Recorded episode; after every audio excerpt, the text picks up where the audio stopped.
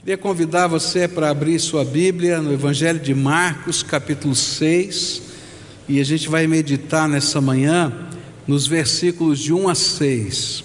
Evangelho de Marcos, capítulo 6, versículos de 1 a 6. Onde a palavra do Senhor nos diz assim: Jesus saiu dali e foi para sua cidade, acompanhado dos seus discípulos. E quando chegou o sábado, começou a ensinar na sinagoga. E muitos dos que o ouviam ficavam admirados. De onde lhe vêm estas coisas? perguntavam eles. Que sabedoria é esta que lhe foi dada? E estes milagres que ele faz? Não é este o carpinteiro, filho de Maria, de Tiago, irmão de Tiago, José, Judas e Simão, não estão aqui conosco as suas irmãs e ficavam escandalizados por causa dele. Jesus lhes disse: só em sua própria terra, entre os seus parentes e em sua própria casa, é que um profeta não tem honra. E não pode e não pôde fazer ali nenhum milagre exceto impor as mãos sobre alguns doentes e curá-los, e ficou admirado com a incredulidade deles. Vamos orar ao Senhor? Pai querido, nesta hora quero te pedir que a graça do Senhor, a misericórdia do Senhor, o poder do Senhor, a força do Senhor se revelem aqui na nossa fraqueza e que venha do Senhor a aquele toque do teu espírito para falar aos nossos corações. Ó oh, Senhor, fala conosco nessa manhã. É aquilo que eu oro em nome de Jesus. Amém e amém.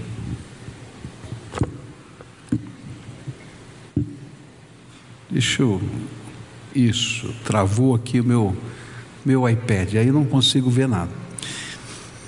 Queria dizer para você que somente em duas ocasiões no Novo Testamento, Jesus fica admirado de alguma coisa.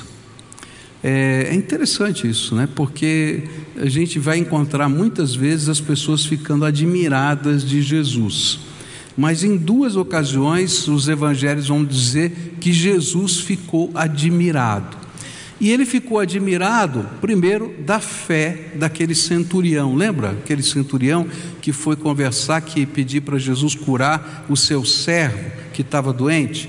E ele disse: Olha, não precisa vir na minha casa, não. Eu sou uma pessoa que conheço a autoridade. Se o senhor der uma ordem aqui, eu tenho certeza que ele vai ser curado lá. Ele falou: Olha, estou admirado da fé desse homem. E a segunda vez é aqui quando ele vai para a cidade dele, para a aldeia dele, onde ele viveu grande parte da sua vida. E, e ali ele fica admirado da incredulidade e dureza de coração do povo da sua cidade, a cidade de Nazaré, e dos membros da sua família. Para a gente poder entender, é preciso que a gente olhe um pouquinho para o contexto da história. Nazaré, naquele tempo, era uma pequenina aldeia da Galiléia, que, segundo os estudiosos, teria cerca de 500 habitantes. Então você imagina assim uma vilazinha com 500 pessoas. Todo mundo se conhece, todo mundo conhece tudo. Onde é que mora o João? É, ele mora ali. Ah, tá. Então todo mundo sabe tudo que está acontecendo ali. E Jesus viveu grande parte da sua vida, tirando os anos que ele teve fugindo de Herodes com seus pais, ainda bebê, no Egito, não é? Ele vai para a cidade de Nazaré e fica a vida toda. Então, aproximadamente perto aí de 29, 30 anos ele viveu naquele lugar. E naquele lugar ele foi um humilde carpinteiro. E Justino Mártir, que escreveu em 150 depois de Cristo, ele diz que a especialidade de Jesus na carpintaria era fabricar canga de boi. Sabe aquele negócio que põe na junta de boi? Né? Põe para o boi puxar. Então ele fabricava isso e fabricava também arados de madeira. Isso diz Justino Mártir. Mas depois, de repente, Quando ele chega aos 30 anos de idade, ele inicia o seu ministério. E foi algo tão incrível, mas tão incrível para a mentalidade daquele povo, daquela cidade, e inclusive para a família de Jesus, que os membros da família de Jesus imaginavam que Jesus tinha ficado louco. E isso está escrito nos evangelhos. Marcos capítulo 3, versículo 21 diz assim: Quando os seus familiares ouviram falar disso, que Jesus estava pregando, saíram para trazê-lo à força, pois diziam: Ele está fora de si. E Marcos 3,31 vai dizer: E então chegaram a mãe e os irmãos de Jesus, e ficando do lado de fora, mandaram alguém chamá-lo, e a ideia deles era tirar Jesus de lá. E João 7,5 diz assim: Pois nem os irmãos, os seus irmãos, criam nele. O objetivo de, desses, de, dos familiares de Jesus era retirar Jesus de uma situação pública para protegê-lo e, ao mesmo tempo, proteger o povo da sua aparente loucura, porque eles não acreditavam em Jesus, é isso que a Bíblia está dizendo. Mas, apesar dessa oposição da família, Jesus continuou o seu ministério. E é por isso que ele não fez de Nazaré a base, ele fez de, de, a sua base ministerial na cidade de Cafarnaum. E ali, a partir de Cafarnaum, o seu nome se espalhou como um mestre da lei, um mestre é, do, do, ensino, não é? das coisas de Deus por toda a Galiléia e inclusive outras regiões do país e até países vizinhos vinham pessoas procurar Jesus em Cafarnaum. E é nesse contexto, depois que ele tem já um pouco de fama, que Jesus volta para a cidade de Nazaré. E então ele é recebido na cidade de Nazaré, na, na sinagoga, e já pessoas já tinham ouvido falar da fama de Jesus, entregaram o rolo da lei para ele poder ler as Escrituras e, como um rabi de fora, trazer a palavra. E, apesar de tudo isso, Jesus fica atônito com o poder da incredulidade na mente dos membros da sua família e das pessoas que eram seus vizinhos. Por isso, hoje eu gostaria de aprender com o povo de Nazaré quais são os efeitos da incredulidade na nossa vida. Como é que a incredulidade afeta a maneira como a gente vê, enxerga as coisas, busca Deus ou não busca Deus e assim por diante? E o primeiro efeito a gente vai encontrar nos versículos 1 e 2, onde diz assim: Jesus saiu dali e foi para a sua cidade acompanhada dos seus discípulos. E quando chegou o sábado, começou a ensinar na sinagoga. E muitos dos, dos que o ouviam ficavam admirados. De onde lhe vêm estas coisas? perguntavam eles. Que sabedoria é esta que lhe foi dada? E estes milagres que ele faz? O que está acontecendo aqui é que os habitantes de Nazaré já tinham um conceito de quem era Jesus. Quem era Jesus para eles? O carpinteiro. Esse era Jesus, carpinteiro da cidade. Por isso, quando Jesus começou a ensinar na sinagoga, eles se perguntavam: de onde veio a sabedoria do carpinteiro? A gente, ele viveu aqui 30 anos, a gente não está conseguindo discernir. E os milagres? A Bíblia diz que ele não fez muitos milagres, mas ele fez milagres naquela cidade. E Lucas ainda vai acrescentar que eles ficaram admirados da graça. Lucas 4, 22 diz assim: Todos falavam bem dele e estavam admirados com as palavras de graça que saíam dos seus lábios, mas perguntavam: Não é este o filho de José? Graça é poder de Deus. Eles sentiram algo de Deus acontecendo. Mas tem um problema. A incredulidade obscurece o óbvio. E esse é um dos efeitos da incredulidade. O óbvio fica obscurecido. E o natural era dizer: olha, tem o Espírito Santo está sobre esse homem. Alguma coisa de Deus está acontecendo aqui. Isso era tão óbvio, até porque Jesus tinha dito isso. Quando ele leu as Escrituras lá na sinagoga, ele leu exatamente isso. Ele disse o que estava acontecendo para os seus conterrâneos e para os seus familiares. Ele disse em Lucas 4, 17 a 21. Foi-lhe entregue o livro do profeta Isaías, abriu e encontrou o lugar onde está escrito: O Espírito do Senhor está sobre mim porque ele me ungiu para pregar boas novas aos pobres, ele me enviou para proclamar liberdade aos presos e recuperação da vista aos cegos, e para libertar os oprimidos e proclamar o ano da graça do Senhor.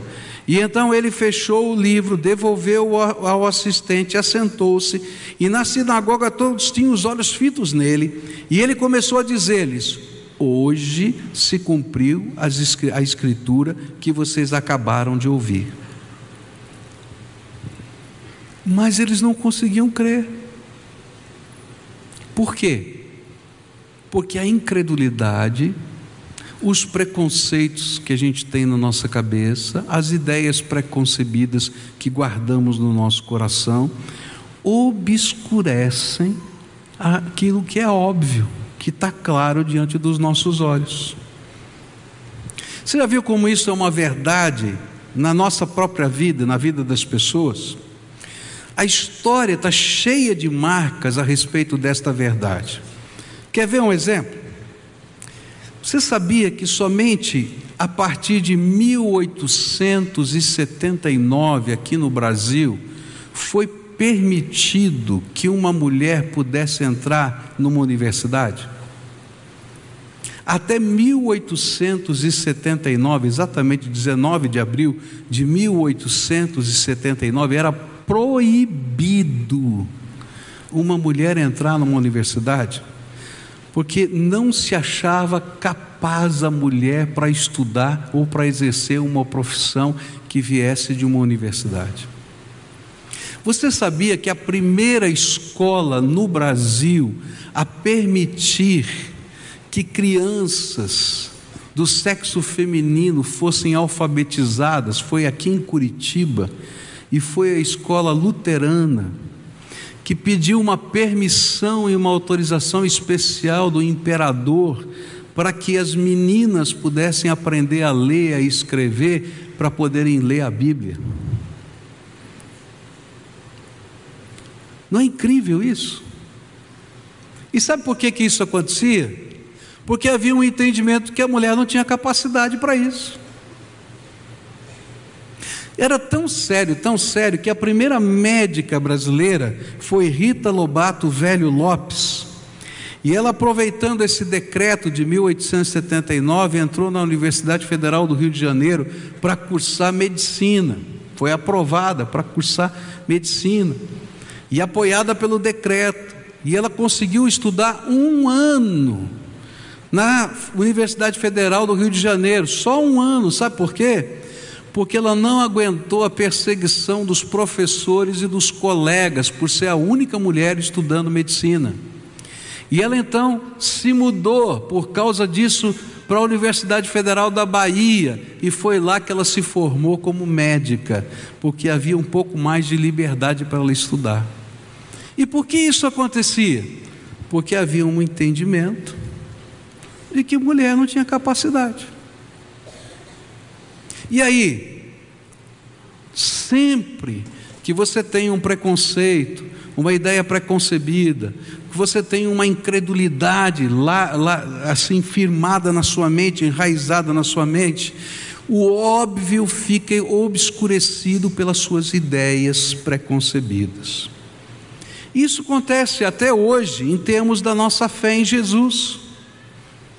Muitos de nós construímos em nossa mente uma ideia de quem é Deus, de quem é Jesus, e é fruto de muitas e diversas influências que estão sobre a nossa vida. E é por isso que você escuta muitas vezes alguém dizer assim: olha, Deus para mim é isso, Jesus para mim é aquilo. E na verdade, isso aqui, ó, saiu da minha cabeça.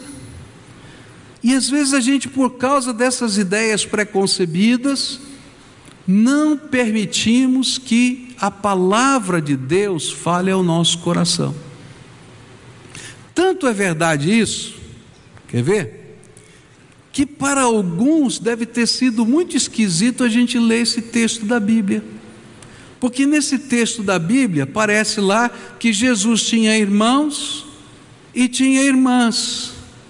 E alguém vai dizer assim: peraí, mas Maria não era virgem até o fim da vida? Não, a Bíblia diz que ela era virgem na sua concepção do Espírito Santo. Depois ela foi casada com José, teve filhos e filhas. Mas alguém vai dizer assim: não, tem que ter uma explicação diferente para isso.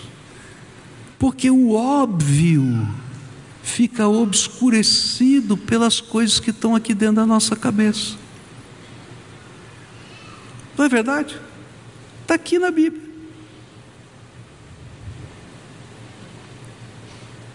E às vezes nós não permitimos que Deus mesmo se apresente a nós, ou que a Sua palavra arda no nosso coração, seja aceito como graça ou que os seus milagres sejam vistos como manifestações do testemunho do Pai a seu respeito, porque a gente tem os nossos olhos obscurecidos. João 5,36 diz que os milagres de Jesus eram um testemunho de Deus, dizendo que ele era o Filho de Deus, que ele era o Messias. E diz assim: Eu tenho um testemunho maior do que o de João Batista a própria obra que o Pai me deu para concluir e que estou realizando, testemunha que o Pai me enviou.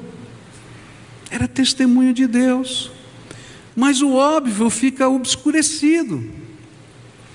E o que era o óbvio é que ele era o Messias, aquele que Deus enviaria e enviou para salvar. Ele é o Deus que se fez homem, ele é o único mediador entre Deus e os homens. Mas eu tenho visto tanta gente sendo obscurecida pelo óbvio, do óbvio, por causa da incredulidade, oriunda da sua tradição religiosa, do seu ceticismo filosófico, oriunda dos seus pensamentos políticos. Não é verdade isso? Às vezes por causa da sua posição social, não, esse negócio aí de fé, igreja, crente, não, não eu não, não posso, minha posição social não permite. Gente, no caixão todo mundo é igual. Pode ser até um caixão diferente, mas vai virar podre do mesmo jeito. Não tem jeito.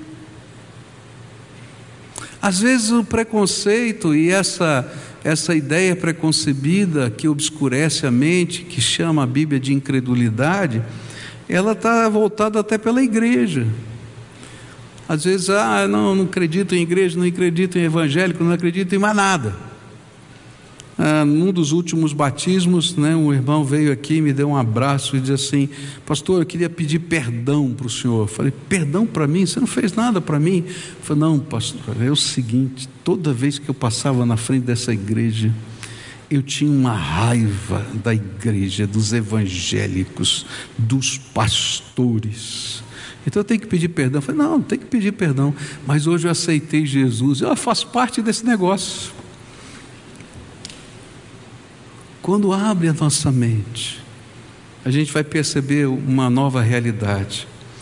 E o que Jesus está ensinando para a gente, os evangelhos estão ensinando, e o povo de Nazaré nos ensina, é que às vezes Jesus fica espantado com você por causa da sua incredulidade. Porque ele fala e você não quer ouvir. Porque você colocou tantos argumentos que não tem tanta, tanto significado diante dele. E isso tem obscurecido aquilo que é a verdade de Deus na sua vida. Uma segunda coisa que a gente vai aprender nesse texto vai aparecer nos versículos 3 e 4, onde a Bíblia diz assim: Não é este o carpinteiro, filho de Maria, irmã de, irmão de Tiago, José, Judas e Simão? Não estão aqui conosco as suas irmãs e ficavam escandalizadas por causa dele? E Jesus disse: Só em sua própria terra, entre os seus parentes e a sua própria casa, é que um profeta não tem honra. O segundo efeito da incredulidade é a capacidade de elevar o que é irrelevante. Bom, se eu sou obscurecido da verdade, não é? Por causa dessas ideias que estão já guardadas no meu coração, eu preciso construir argumentos. E aí, como é que eu construo argumentos? Eu construo elevando o que não tem relevância. E quando eu olhar para esse texto aqui, quando a gente vai analisar esse texto, a gente vai ver que o povo da cidade de Nazaré se tornou incrédulo, né, por causa dessas ideias que ele tinha de quem era Jesus, mas eles construíram argumentos irrelevantes para refutar Jesus. E qual eram esses argumentos na tentativa de justificar esse obscurecimento?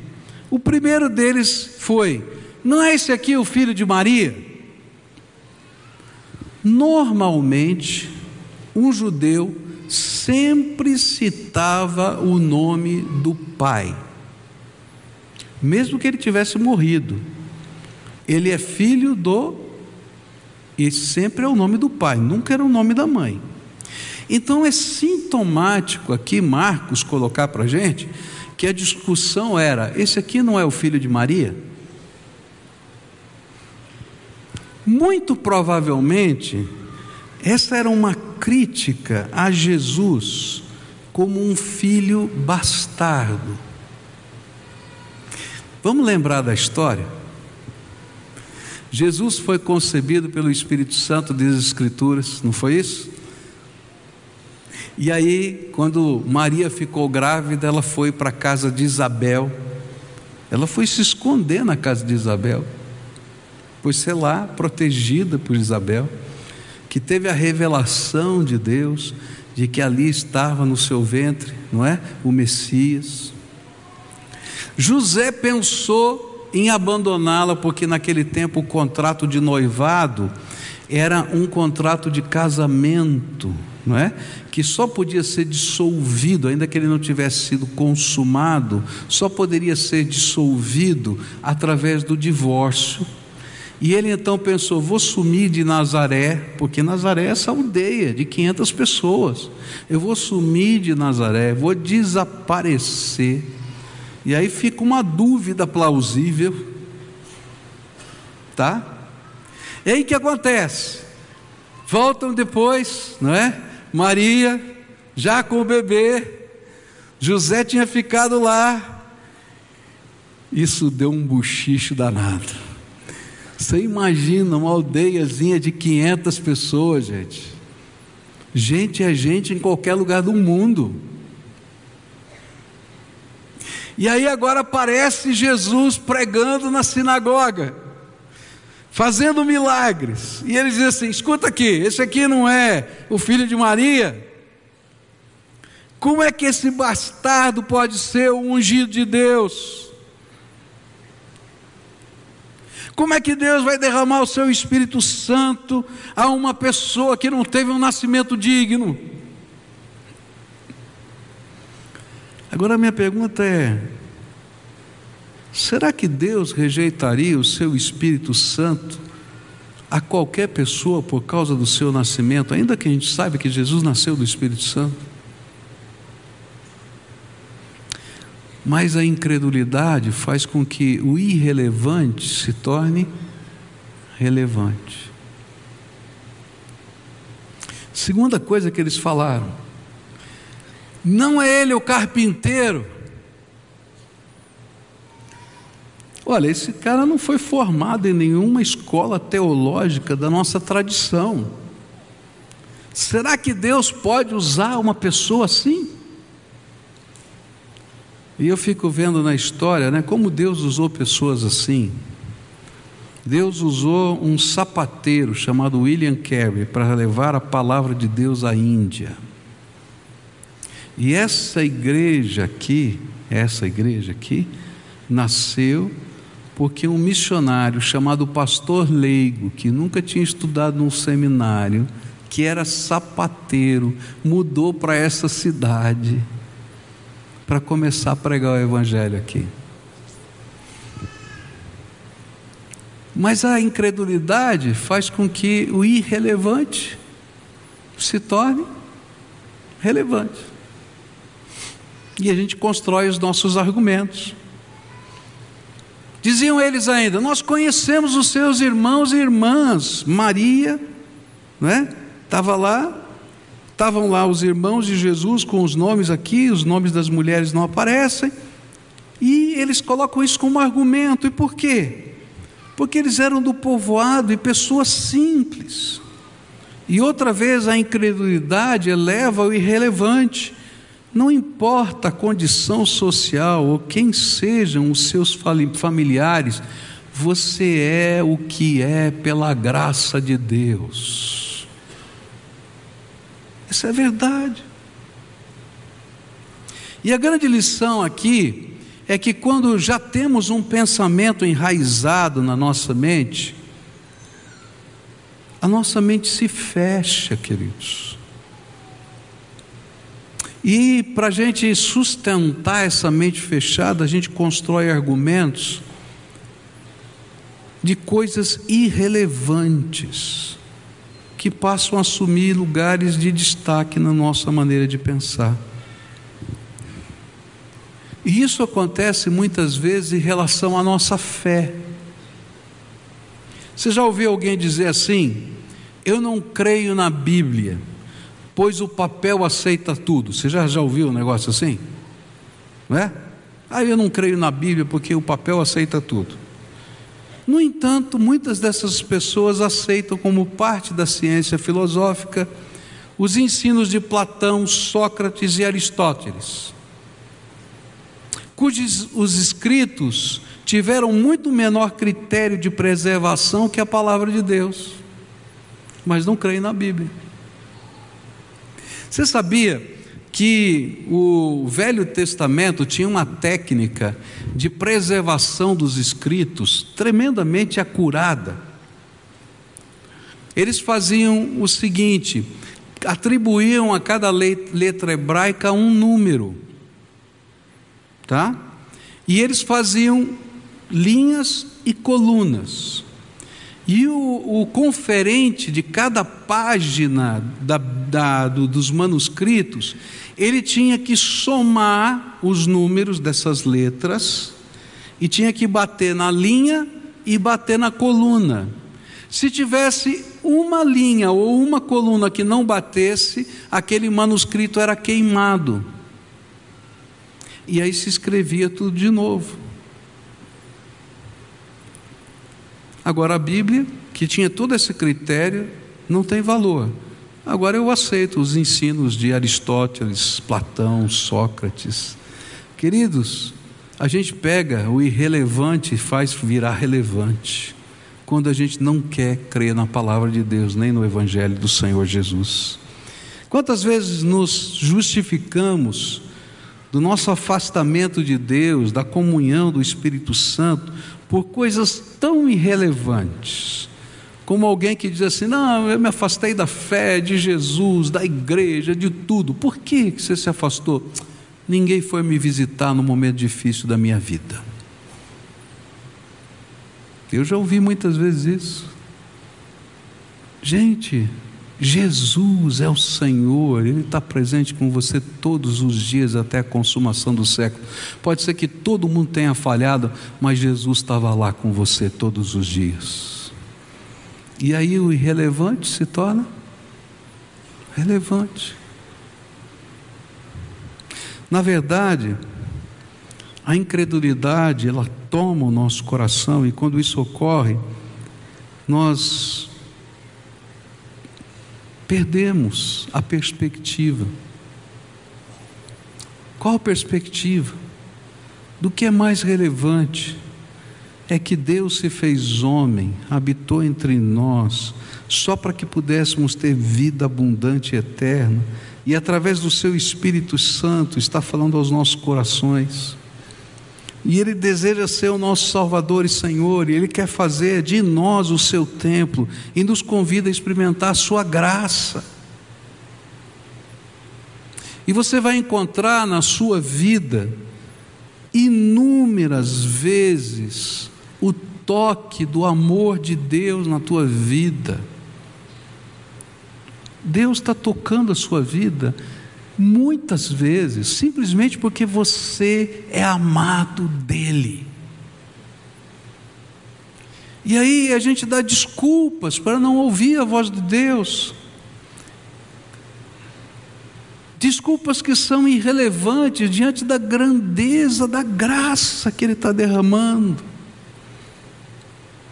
E o pior é que a Bíblia diz que aqueles que têm dificuldade de crer, que são assim, com o seu coração endurecido, é porque o príncipe desse mundo tem cegado o entendimento. E aí o inimigo, Satanás, pega esses argumentos irrelevantes, essas ideias que às vezes não têm sentido nem valor diante da grandeza da graça de Deus, e vai soprando no teu ouvido, soprando no teu ouvido, e você compra aquilo como verdade.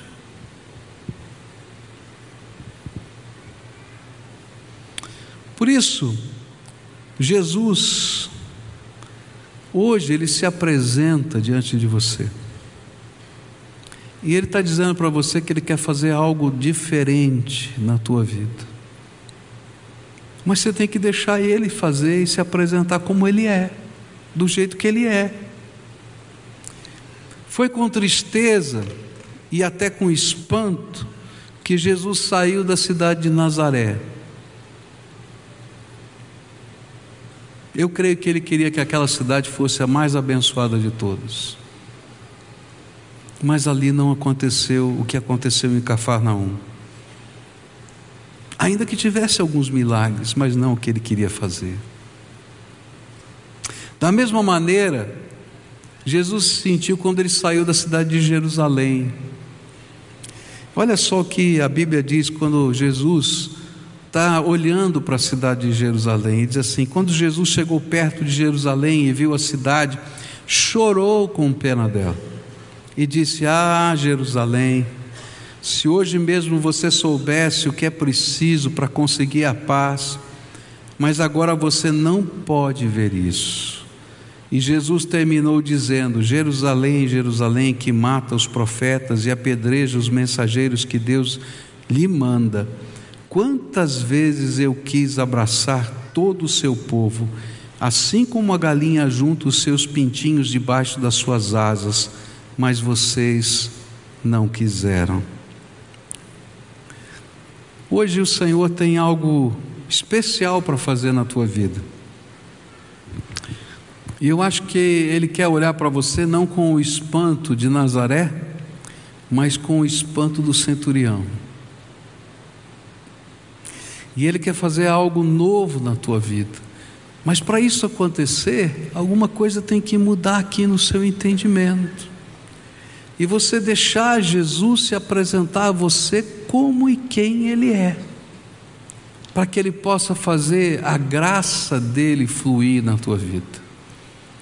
O inimigo vai tentar fazer com que o óbvio seja obscurecido e o irrelevante se torne relevante. Mas Jesus aqui está trabalhando com você para dizer: Eu tenho algo novo para fazer na tua vida. E é por isso que nessa manhã eu queria orar com pessoas.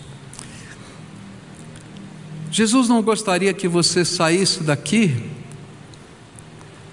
da maneira como você entrou. E sabe, isso dói no coração dele, porque o mais importante é a graça dele sobre a tua vida e o que Ele quer fazer no teu coração. O resto não tem valor, vai passar. Mas para isso a gente tem que abrir mão de algumas coisas que às vezes estão tão enraizadas na nossa mente que não permitem que a graça de Deus se manifeste entre nós. Por isso, nessa manhã, eu queria orar com pessoas que eu tenho certeza que Deus já tem falado há muito tempo. Deus não falou aqui com você hoje, Ele está falando há muito tempo. Deus está tocando o teu coração há muito tempo. Talvez você seja um filho, um marido, alguém próximo, de alguém que ora por você há muito tempo que intercede pela tua vida há muito tempo, que sonha com algo de Deus acontecendo no teu coração há muito tempo, mas isso tem ficado obscurecido dentro da sua alma. E hoje eu queria desafiar você a deixar Jesus fazer o que Ele quer fazer na tua vida. Eu fico pensando, o que é que Jesus queria fazer na cidade de Nazaré? Que, que Jesus queria fazer naquela cidade? Eu acho, essa é a minha opinião, não está na Bíblia, está na minha cabeça isso. Eu acho que Jesus tinha algo especial para cada uma daquelas 500 pessoas que ele conhecia tão intimamente. Ah, para o João eu queria fazer isso, para o Pedro eu queria fazer aquilo, para o Antônio, ah, para o filho dele. Mas a Bíblia diz que ele não pôde fazer lá, porque o coração estava endurecido. A Bíblia diz que se você ouvir a voz do Espírito Santo, não endureça o seu coração. E se você hoje está ouvindo a voz do Espírito Santo, deixa Deus trabalhar na tua vida hoje. Por isso eu queria convidar algumas pessoas para a gente orar aqui na frente. Pessoas a quem o Senhor tem falado e que hoje desejam abrir mão de alguns conceitos e dizer: Jesus, me revela quem o Senhor é, do, do jeito do Senhor, segundo a tua palavra. Toca a minha vida, toca o meu coração, toca a minha família. Me mostra o que o Senhor tem para mim. Eu quero tudo que o Senhor preparou para a minha vida. E sabe quando a gente dá passos de fé assim? O Senhor se alegra, porque Ele pode derramar a graça dele outra vez e outra vez sobre a nossa vida. Então, se hoje você é uma dessas pessoas a quem o Espírito Santo está falando, eu queria convidar você, em nome de Jesus, em nome de Jesus, a sair do seu lugar. Vem aqui à frente para a gente orar. Então, se Deus está falando do seu coração e olha, você está dizendo, puxa vida, isso é para mim, o Senhor falou comigo hoje. Então vai saindo do seu lugar agora e vem para cá. E eu acho que a primeira coisa irrelevante que vai passar na sua cabeça é essa: olha, eu vou fazer do meu jeito, do teu jeito você está fazendo até agora, faz do jeito de Jesus, é isso que Ele está falando para você. Então vem para cá, se o Senhor está falando com você, vai saindo do seu lugar para cá, como essa irmã que acabou de chegar, outras pessoas que o Senhor está falando, se você está na galeria, vai descendo. Se tiver uma família aqui inteira, que talvez esteja aí marido, mulher, filhos, e o Senhor está dizendo: Olha, deixa eu entrar nessa casa, fazer diferença nessa casa. Vem a família inteira, vem já em nome de Jesus. Vai saindo, vem para cá e se apresenta diante do Senhor e diga: Senhor, do teu jeito. Olha, tem algumas coisas que eu tenho tanta dificuldade de crer, de, de, de, de aceitar na tua palavra por causa de tantas coisas que estão na minha mente, mas eu quero te dar a liberdade para o Senhor se revelar na minha vida. Então, se o Senhor está falando com você, vai saindo do seu lugar agora, vem para cá.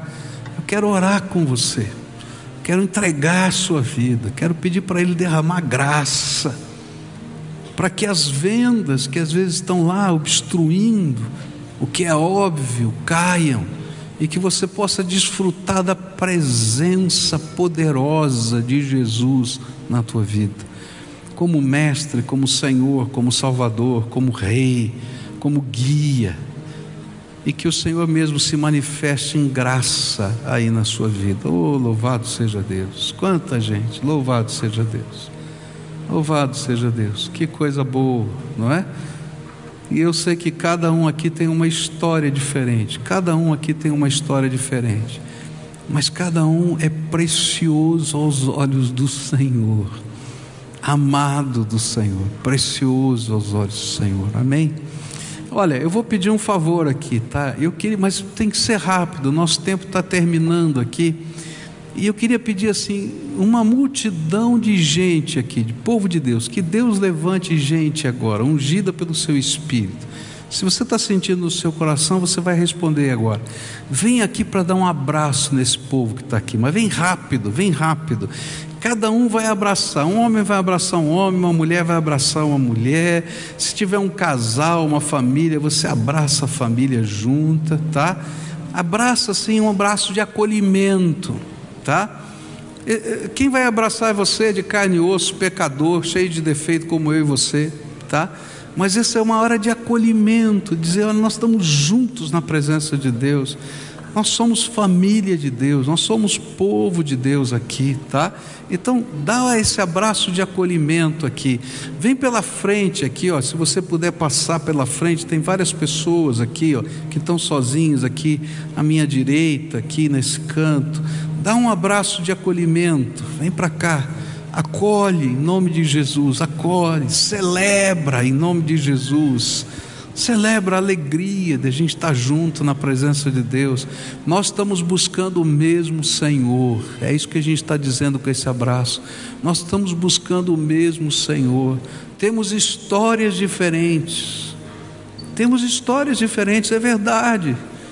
Mas o amor de Deus que está tocando a minha vida está tocando a sua também. Aleluia.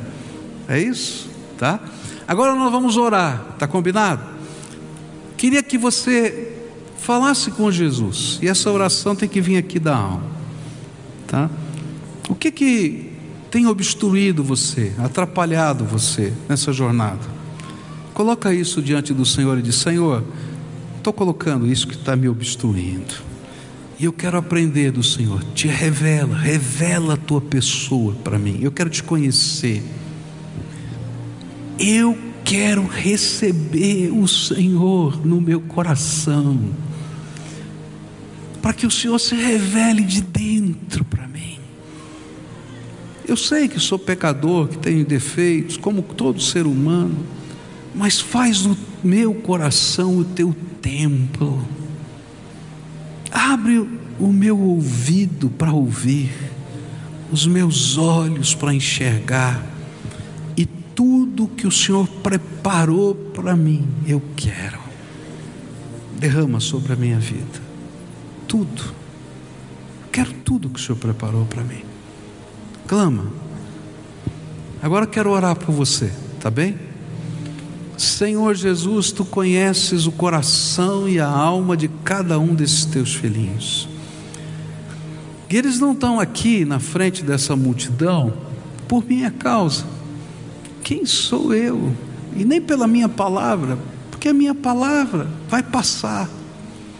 Eles estão aqui por tua causa e por causa da tua palavra que não passa nunca.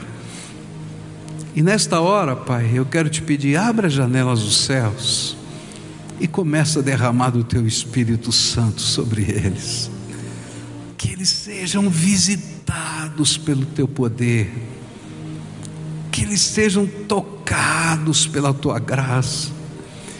Que o teu espírito testemunhe ao espírito deles que eles são filhos do Deus Todo-Poderoso. Que a tua graça se manifeste na fraqueza deles. Que o teu poder seja força na vida deles. Que a tua consolação seja, Senhor, a restauração do coração partido que a tua alegria seja algo sobrenatural que guarde a mente e o coração, que a tua paz sustente cada dia a vida deles, que o teu poder, que o teu poder faça parte do dia a dia na vida deles. Ó oh, Pai, abençoa o teu povo. É aquilo que eu oro em nome de Jesus. Amém e amém. Amém, queridos? Amém.